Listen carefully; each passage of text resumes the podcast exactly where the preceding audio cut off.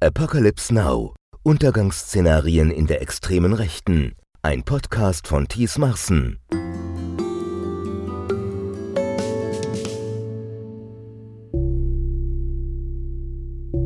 Apokalypse. Griechisch Enthüllung. Wörtlich Entschleierung. Im Christentum übersetzt als Offenbarung ist eine thematisch bestimmte Gattung der religiösen Literatur, die Gottesgericht, Weltuntergang, Zeitenwende und die Enthüllung göttlichen Wissens in den Mittelpunkt stellt.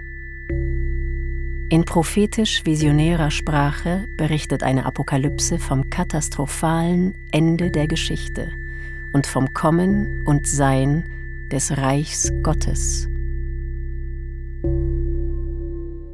wikipedia.de Apokalyptische Vorstellungen ziehen sich durch die Geschichte der Menschheit. Im Kontext des Rechtsextremismus gibt es dort allerdings äh, Konzentrationen und auch Zuspitzungen, die diese Vorstellungen in Verbindung bringen, insbesondere mit rassistischen Vorstellungen, mit äh, völkischen Überzeugungen. Und man kann empirisch sehen in vielen Umfragen und Befragungen, dass Menschen, die stark pessimistisch eingestellt sind, die der Meinung sind, die Welt steht vor einer Katastrophe, steht vor einem Untergang, dass die sich im Wählermilieu von radikal rechten Parteien sammeln. Das kann man in Deutschland bei der AfD finden, das kann man aber auch in der Wählerschaft von Donald Trump beispielsweise finden, dass der Kulturpessimismus, wie Fritz Stern das mal beschrieben hat, also eine Art von kulturellem, identitärem oder auch rassistischem Untergangsdenken, dass das ganz stark von äh, Rechtsradikalen genutzt und auch aufgesogen wird. Ich bin Matthias Quent, ich bin Soziologe und Direktor des Instituts für Demokratie und Zivilgesellschaft in Jena. Mein Forschungsschwerpunkt ist Rechtsextremismus, Radikalisierung und Rechtsterrorismus. Apokalyptische Züge oder Untergangsszenarien kennen natürlich alle möglichen Strömungen. Also für die einen ist es, ich sage mal, die Steuererklärung, für die anderen das ökologische Desaster. Da gibt es alle möglichen Szenarien. In der Rechten wird es allerdings gekoppelt einerseits an die klassischen Motive der Nation, also dass die Nation und auch das ethnisch definierte Volk gewissermaßen das Bollwerk sind. Es wird gekoppelt an den Gedanken einer Wiedergeburt, also dass die Krise überwunden werden muss, um zu einer alten, meist auch mythisch begründeten Größe zurückzukehren dieser Nation oder dieses Volkes. Und es wird natürlich mit entsprechenden heroischen Motiven verknüpft dann. Ja, mein Name ist Volker Weiß. Ich bin von Haus aus Historiker arbeite seit vielen Jahren zur Geschichte und auch Gegenwart der extremen Rechten in Deutschland, also bis ins 19. Jahrhundert zurück.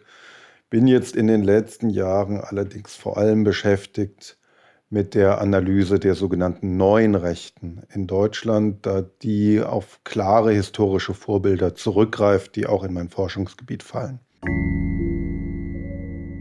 In einer allgemeineren Form sind apokalyptische Szenarien in der Popkultur natürlich extrem weit verbreitet. Das ist ein eigenes Filmgenre. Auch in linker Musik, in Mainstream-Musik tauchen postapokalyptische Motive auf.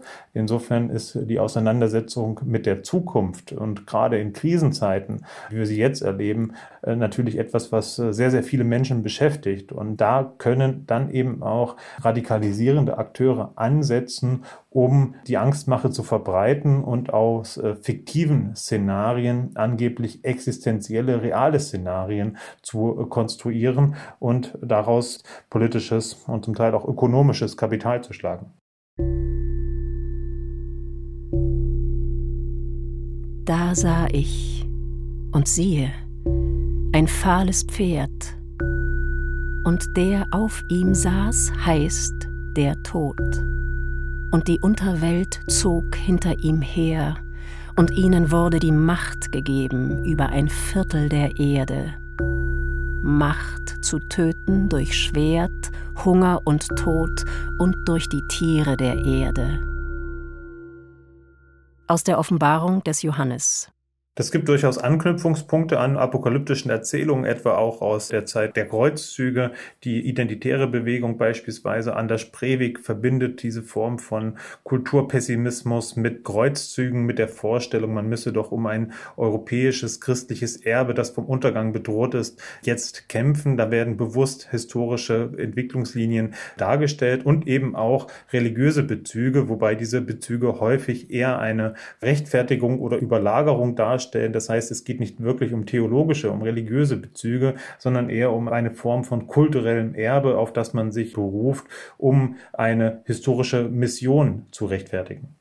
Solche Untergangsnarrative sind verbreitet, natürlich insbesondere auch in äh, Publikationen, die in rechten Verlagen erscheinen. Wir haben es in der Neonazi-Subkultur in vielen Liedern im sogenannten Rechtsrock. Da wird von einem Tag X erzählt, da wird von der Befreiung erzählt gegen die große Bedrohung.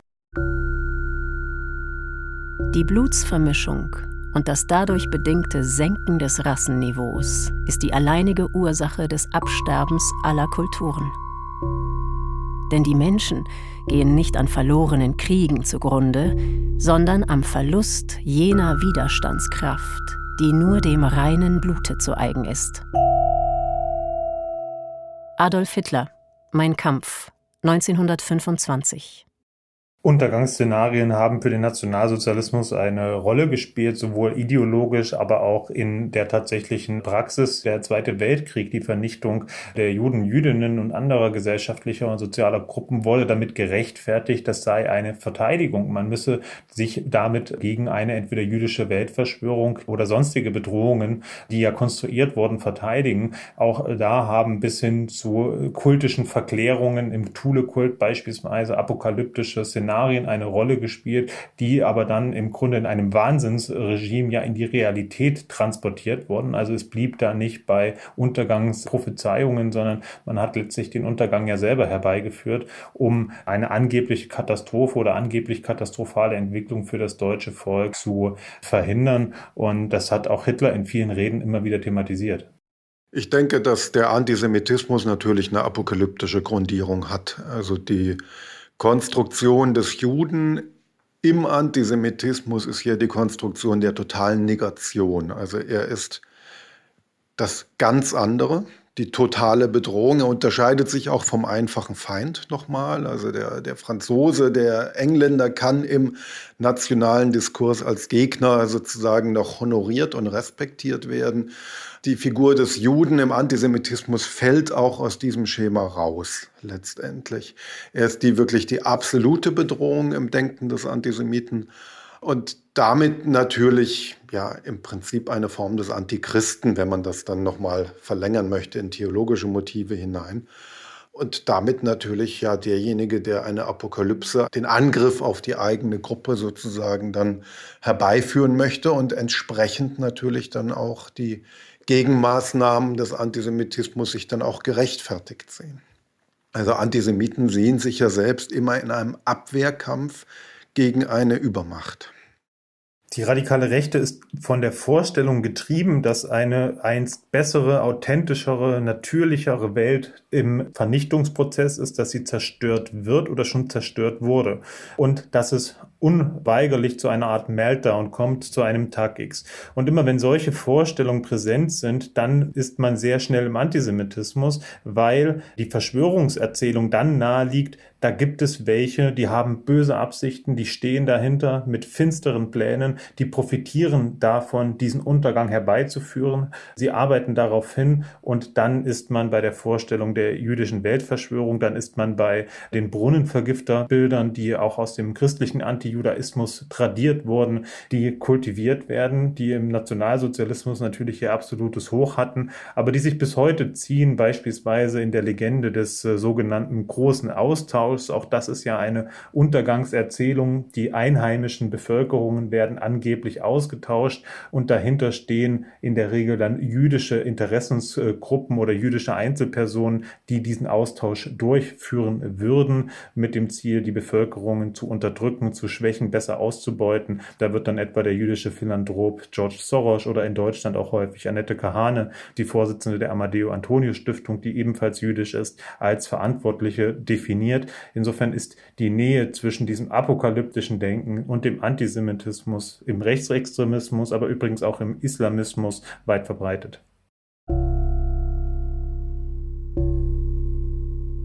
Wie so oft in der Geschichte ist in dem gewaltigen Ringen Deutschland der große Drehpunkt. Werden unser Volk und unser Staat das Opfer dieser blut- und geldgierigen jüdischen Völkertyrannen, so sinkt die ganze Erde in die Umstrickung dieses Polypen. Adolf Hitler Mein Kampf 1925 insbesondere bei den Vorläufern der heutigen sogenannten neuen Rechten, der sogenannten konservativen Revolution, den Denkern, die dem Nationalsozialismus den Weg bereitet haben, war dieses Untergangsdenken vom Untergang des Abendlandes, vom Rasse-Selbstmord und anderen Ausdrücken, nicht nur in Deutschland, sondern tatsächlich am Anfang des 20. Jahrhunderts weltweit, auch in den USA, sehr weit verbreitet. Und es ist doch erstaunlich, wie kontinuierlich sich diese Stimmungen, diese Untergang Untergangsprophezeiungen durch sozusagen die Geschichte ziehen. Nehmen wir mal ein Beispiel, den sogenannten heroischen Realismus, der aus der Denkschule von Ernst Jünger und Werner Best kommt. In den 30er Jahren war das ein Motiv. Das definiert die klassische rechte Position als ein Kampf auf verlorenem Posten gegen eine wie immer auch geartete Gefahr. In der konkreten Situation der 30er Jahre war das meistens der Versailler Vertrag, der abgeschüttelt werden musste, um die Nation, da sind wir dann wieder beim Motiv der Wiedergeburt, also um das Deutsche Reich und das deutsche Volk wieder zu alter Größe zu führen. So, und jetzt finden wir genau diese Begriffe, diese Motive und durchaus auch mit klaren Bezügen auf Autoren wie Jünger und Best auch in der heutigen Rechten wieder. Wenn wir einmal denken an das Umvolkungsmotiv, das ist ja auch ein derartiges apokalyptisches Motiv, also mit dem gerade die neue Rechte seit vielen Jahren jetzt hausieren geht, dass es einen schleichenden, von ominösen, globalistischen Eliten angeblich gesteuerten Prozess gebe, die weiße Bevölkerung auf der Welt und vor allem die deutsche Bevölkerung in Deutschland auszutauschen ja, der große Austausch, wie es dann in der neurechten Eigenliteratur genannt wird. Die Zeit lässt sich nicht anhalten. Es gibt keine weise Umkehr, keinen klugen Verzicht. Nur Träumer glauben an Auswege. Optimismus ist Feigheit. Wir sind in diese Zeit geboren und müssen tapfer den Weg zu Ende gehen, der uns bestimmt ist. Es gibt keinen anderen. Auf dem verlorenen Posten ausharren, ohne Hoffnung, ohne Rettung, ist Pflicht. Oswald Spengler, Der Mensch und die Technik, 1931. Also eine ganze Reihe dieser Motive lassen sich dann schon bei Oswald Spengler beispielsweise finden im Untergang des Abendlandes, die beliebt sind gewissermaßen als Stichwortgeber, auch für heutige apokalyptische Denker. Spenglers Werk vom Untergang des Abendlandes ist eine Reaktion auf den Ersten Weltkrieg.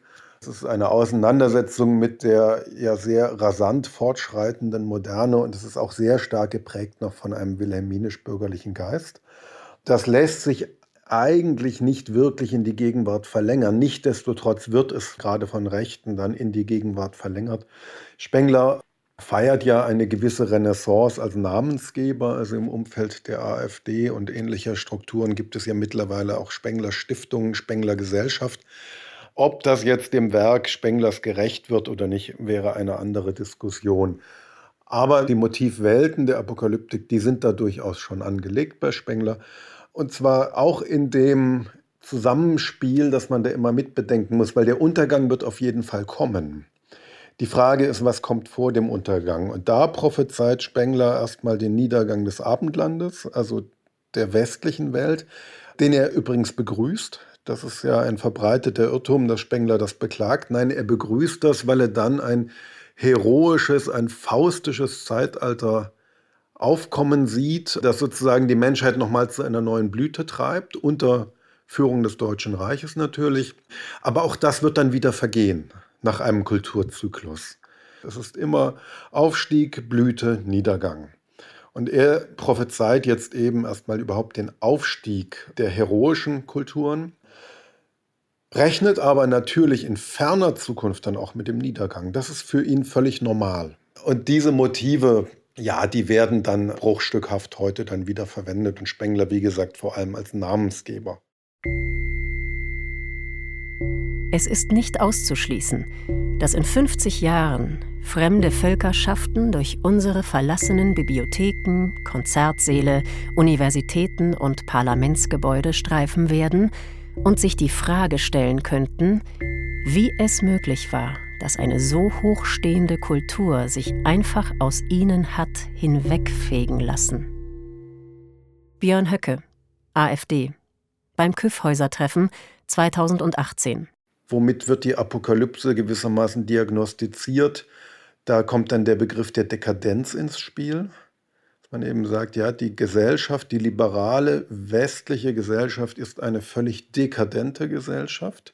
Da werden bereits die heroischen, noch dann natürlich sehr männlichen, kriegerischen Motive aufgerufen.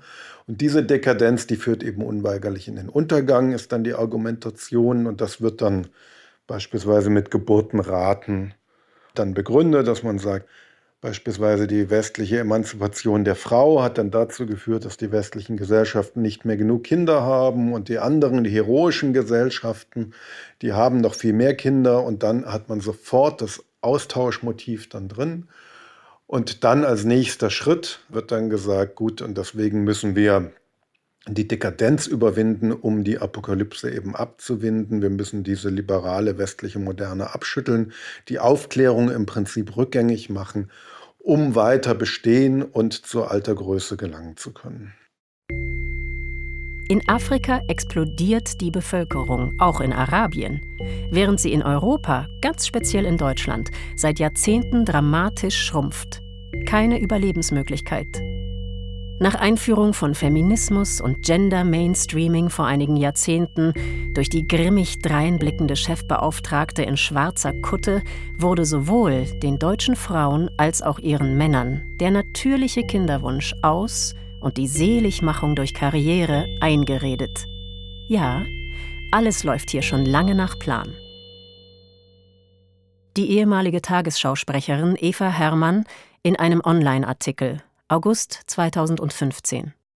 Die Motive des Untergangs, die finden sich dann auch in den Staatsvorstellungen der Rechten. Also wenn wir dann wieder historische Vorbilder anschauen, es gibt ein Werk, das auch für die heutige neue Rechte eine große Rolle spielt, von dem Autor Edgar Julius Jung.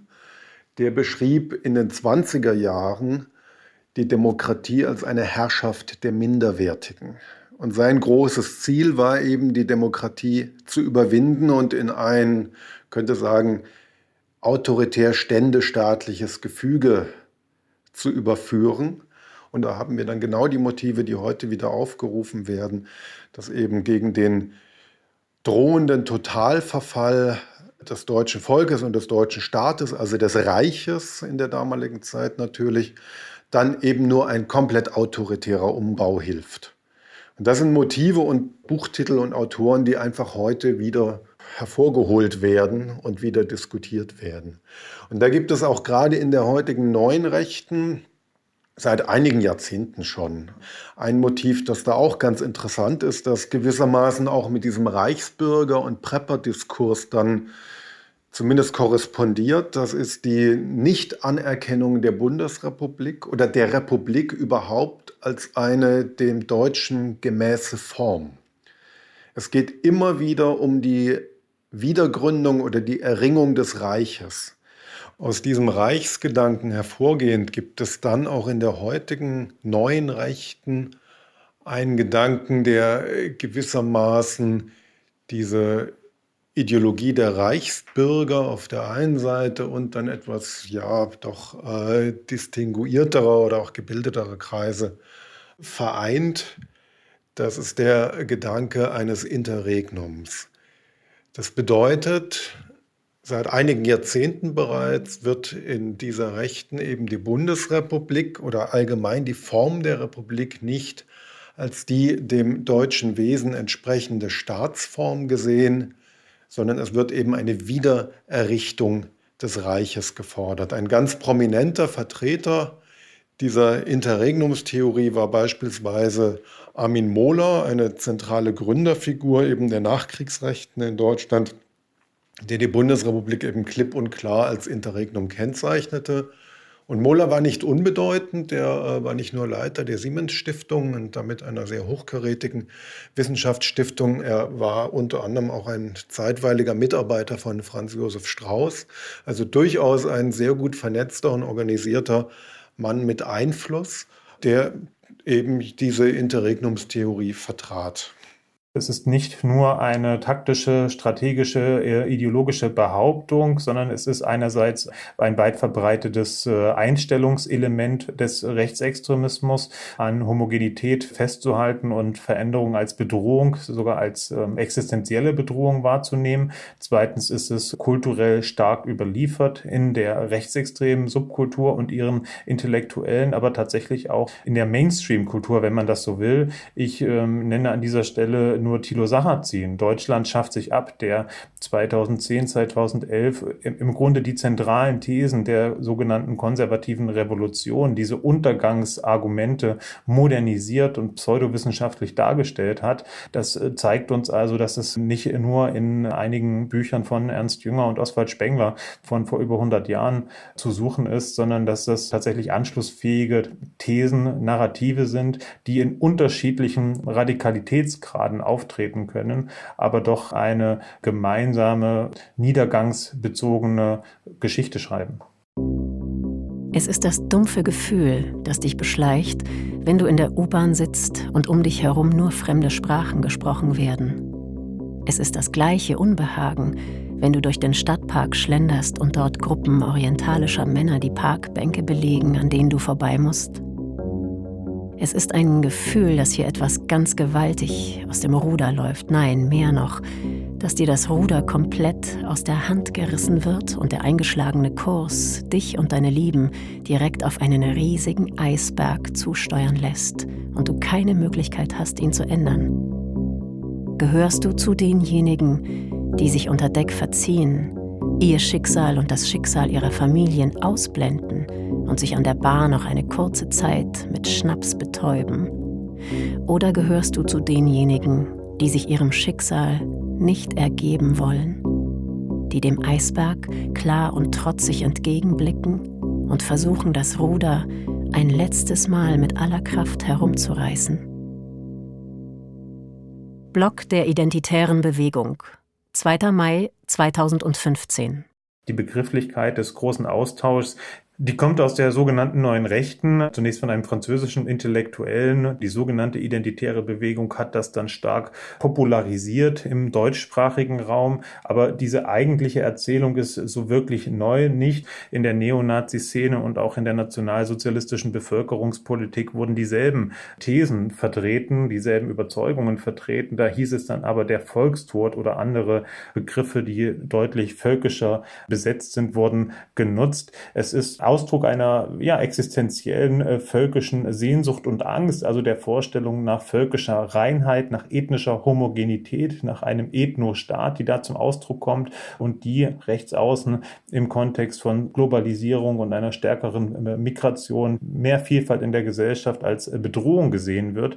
Und insofern ist vieles von dem, was die allermeisten von uns als Liberalisierung, auch als kulturellen Zugewinn erfahren, für Leute, die in einem völkisch-nationalen nationalistischen Weltbild sich fest verankert haben, tatsächlich eine Bedrohung und die Wahrnehmung ist dann, die Gesellschaft, die Welt geht unter, weil angeblich nur die Einheit von Volk und Staat im Sinne von tatsächlich auch biologistischer Natürlichkeit richtig sein könnten. Man lese nur die Statements von führenden grünen oder linken Politikern und manchen Medienleuten die jubeln regelrecht über unseren bevorstehenden Volkstod durch den Bevölkerungsaustausch. Die Flüchtlinge sind ihnen nur Mittel zum Zweck, damit das verhasste eigene Volk endlich von der Weltbühne verschwindet. Björn Höcke, AfD. In seinem Buch Nie zweimal in denselben Fluss 2018. Die Propaganda vom sogenannten großen Austausch, die als Verschwörungsideologie herbeikommen können oder eben einfach als eine rassistische Beschreibung von Migrationsprozessen, reichen sehr weit auch in die Gesellschaft hinein. Wir sehen es in den Parlamenten, dass AfD-Parlamentarier dasselbe Vokabular benutzen wie diese rassistischen Kulturpessimisten. Wir wissen aber auch aus empirischen Umfragen, vor allem der sogenannten Mittelstudien, dass die Ängste vor Überfremdung, die ja im Grunde schon eine rassistische rassistische Grundaussage von ethnischer Homogenität mittransportieren, dass die tatsächlich in allen gesellschaftlichen Milieus auch weit verbreitet sind, dass es hier also zumindest Anknüpfungspunkte gibt für solche Vorstellungen, die aktuelle gesellschaftliche Entwicklung mit Ansprüchen von Homogenität verbinden und dann eben auch zur Angstmache, zur Skandalisierung einladen, die dann radikalisiert werden kann bis in tatsächlich apokalyptische Fantasien dieses Umvolkungs-, Austauschs- und Untergangsmotiv, das finden wir mittlerweile, also europaweit oder fast weltweit, auch in der Alternative Right in den USA. Das sind die Motive, mit denen dann, und da wird es dann wieder interessant, auch besondere Abwehrmaßnahmen begründet oder gerechtfertigt werden sollen. Das apokalyptische Motiv ist ja deswegen so wichtig, weil es quasi jede Gegenwehr rechtfertigt.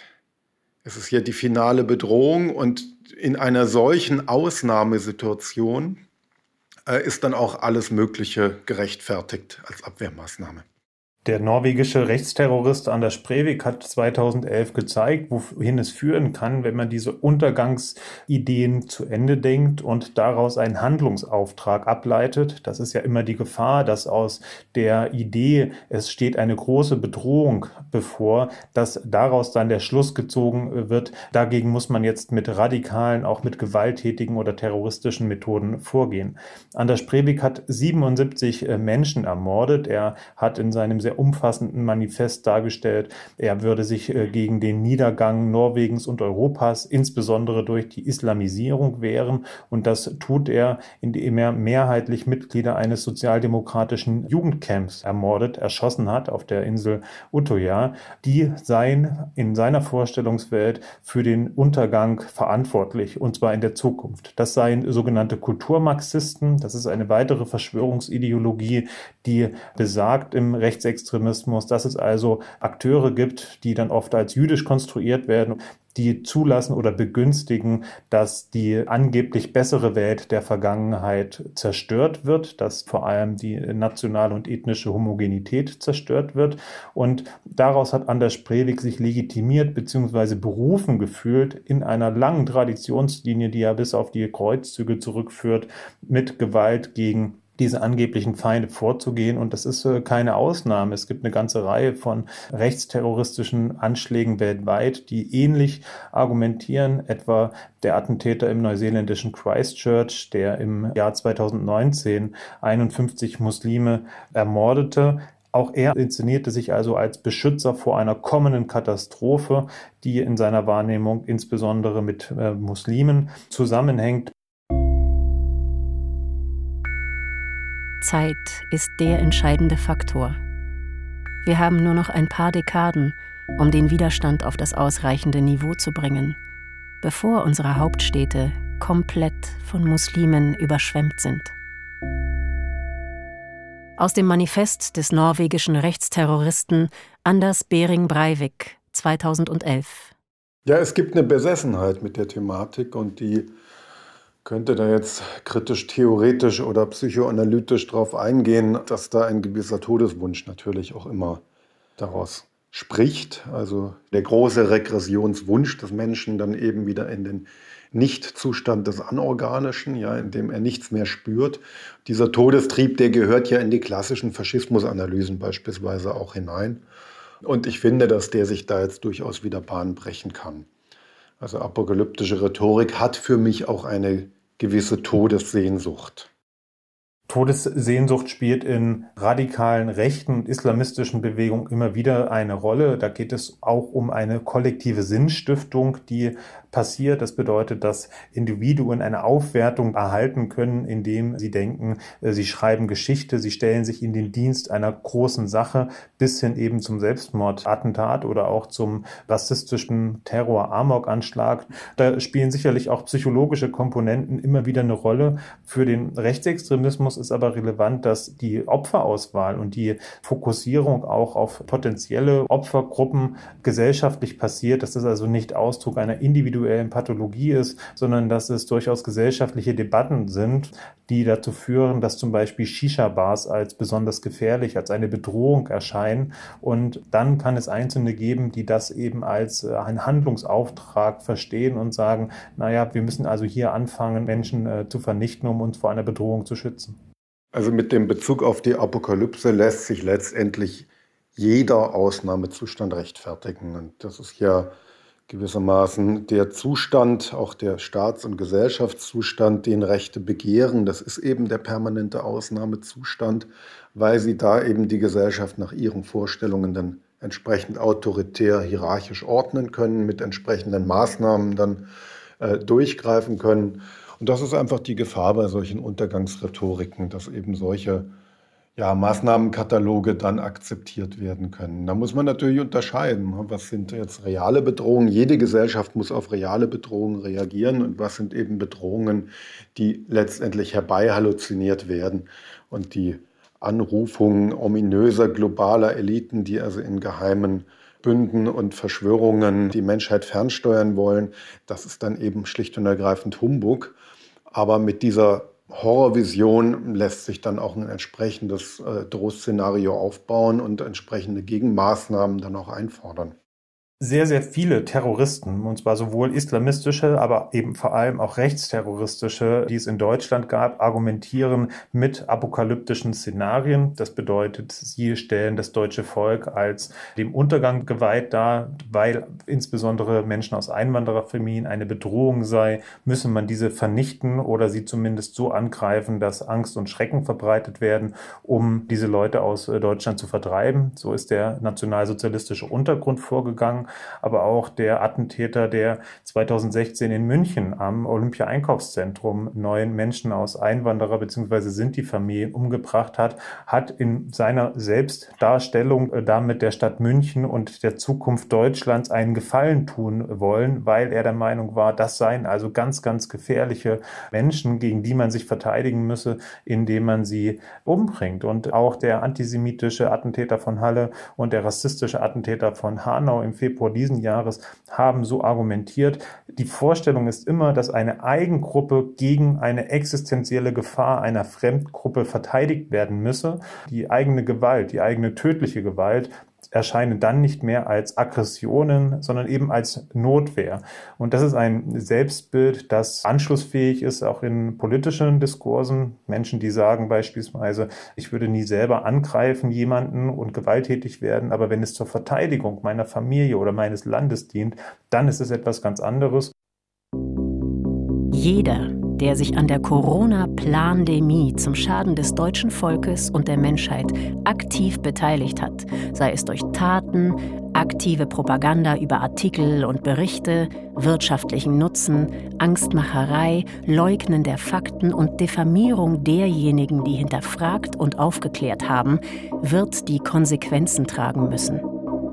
Das ist kein Hinweis, das ist eine Drohung. Der Koch Attila Hildmann auf Telegram, 29. Mai 2020. Solche Untergangsszenarien, ähm, Pessimismus kann eine Brücke in die sogenannte politische Mitte schlagen. Und das zeigt sich eben an Büchern wie Thilo Sarrazins Deutschland äh, schafft sich ab oder auch an anderen Büchern, die die Gegenwart sehr, sehr düster beschreiben, die die Zukunft noch düsterer beschreiben, die mit der Angst spielen, die oft auch ignorieren, was es eigentlich an sehr, sehr positiven Entwicklungen im Bereich von Medizin, Wissenschaft, Wohlstand, auch Demokratie und Gleichberechtigung Gleichberechtigung in den letzten Jahren gab, die also die Probleme, die natürlich auch da sind, überdramatisieren in einer Art und Weise, die dann von einigen so gedeutet werden kann, als man muss jetzt hier im Grunde alles abfackeln und neu beginnen. Das ist also sehr anschlussfähig. Akif Birinci wäre ein anderer aus der Popkultur, der in diesen rechten Spektren sehr beliebt ist und dort auch mittlerweile ja im Rechtsextremismus angekommen ist. Das sind bedrohliche Entwicklungen, weil die Abgrenzung zwischen Rechtsextremismus und Mitte so dann schlicht und einfach nicht mehr funktioniert. Es geht vor dem Hintergrund einer nie dagewesenen Migration um nichts Geringeres als unser Deutschland und unser Europa vor einem Kultur- und Zivilisationsbruch historischen Ausmaßes, ja einer kulturellen Kernschmelze zu bewahren. Das ist unser Auftrag und diesen Auftrag werden wir umsetzen. Björn Höcke, AfD, beim Küffhäuser-Treffen 2017. Wir haben auch in AfD-Äußerungen immer wieder die Formulierung, die AfD als letzte evolutionäre oder als letzte friedliche Chance für Deutschland.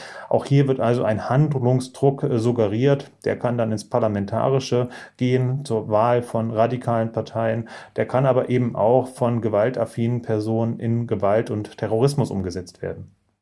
Natürlich ließen sich auch ökologische Bewegungen, wenn sie dann apokalyptisch argumentieren, als Sprungbrett für rechte Bewegungen nutzen, aus dem einfachen Grund, dass eine solche Rhetorik immer besonders autoritäre Maßnahmen fördert, fordert und fördert gewissermaßen. Das ist ein Einfallstor, weil sozusagen die autoritären Elemente, die gehören ganz wesentlich natürlich zum rechten Denken auch dazu. Das sind die Gesellschaftsvorstellungen, die immer von autoritären Dispositionen ausgehen. Und da gibt es gewisse Gefahren, dann auch für beispielsweise ökologische Bewegungen, dass sie diesen Ausgang dann nehmen wollen, sagen, gut, jetzt hilft hier nur noch die Ökodiktatur als ein Beispiel. Da denke ich, muss auch vieles kritisch hinterfragt werden. Corona ist das Einfallstor für die Errichtung einer pharmakologischen Weltherrschaft durch die Einspritzung eines Chemikaliencocktails in die Körper aller Erdenbürger. Der unglaubliche Plan wird sogar offen ausgesprochen. Lesen Sie mehr über den Impfdiktator Bill Gates. Eigenwerbung des Kompakt Magazins Mai 2020 dass die Rechte es ja nicht geschafft hat, über zwei Monate die Corona-Thematik tatsächlich auszumünzen. Im Gegenteil, äh, die Umfragewerte beispielsweise der AfD sind ja tatsächlich gesunken in der Zeit dieser Pandemie. Und das liegt unter anderem daran, dass sie zwar permanent und seit Jahren den Ausnahmezustand beschwören und letztendlich auch einklagen und jetzt gibt es eine Ausnahmesituation, die aber nicht ihre ist. Es war eben keine Flüchtlingskrise oder ähnliches, sondern eine globale Krise, die jetzt auch nicht nur bestimmte westliche Nationen trifft, wie das mit dem Umvolkungsmotiv normalerweise beschworen wird. Und dazu kommt, dass die Maßnahmen zumindest in, in der Bundesrepublik administrativ sind und eben nicht mit einem autoritären Zentralismus angegangen wurden. Und das zeigt, dass sie dann plötzlich mit dieser realen Ausnahmesituation, die aber kein staatsrechtlicher Ausnahmezustand war, erstmal gar nicht umgehen konnten. Volker Weiß ist Historiker und Journalist und beschäftigt sich seit Jahrzehnten mit dem Thema konservative Revolution und rechte Intellektuelle. Das finde ich einen ganz interessanten Widerspruch. Also jahrelang beschwören Sie einen Ausnahmezustand, dann kommt eine ähnlich geartete Situation, es ist aber nicht Ihre.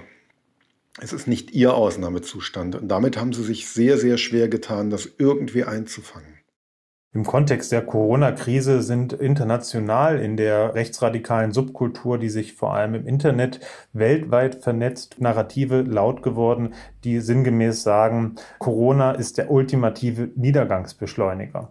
Die Vorstellung dahinter ist, dass die liberaldemokratische Welt dem Untergang ohnehin geweiht ist und man müsse jetzt durch terroristische Anschläge die Situation nutzen, um diesen Niedergang zu beschleunigen. Man müsse die Schwäche sozusagen von Staat und Gesellschaft ausnutzen, um Chaos zu stiften und den Tag X selber herbeizuführen. Das hat in den USA durchaus eine große Rolle gespielt. Da gab es auch dementsprechende Anschlagsversuche bisher.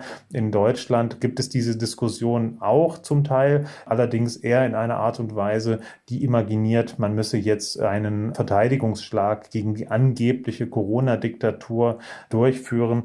Matthias Quent ist Soziologe, Rechtsextremismusforscher und Gründungsdirektor des Jena Instituts für Demokratie und Zivilgesellschaft. Behörden warnen genau vor dieser Situation, dass Rechtsterroristen diese Situation ausnutzen könnten, ja, um ihre politischen Ziele, nämlich die Abschaffung von liberaler Demokratie, näher zu kommen.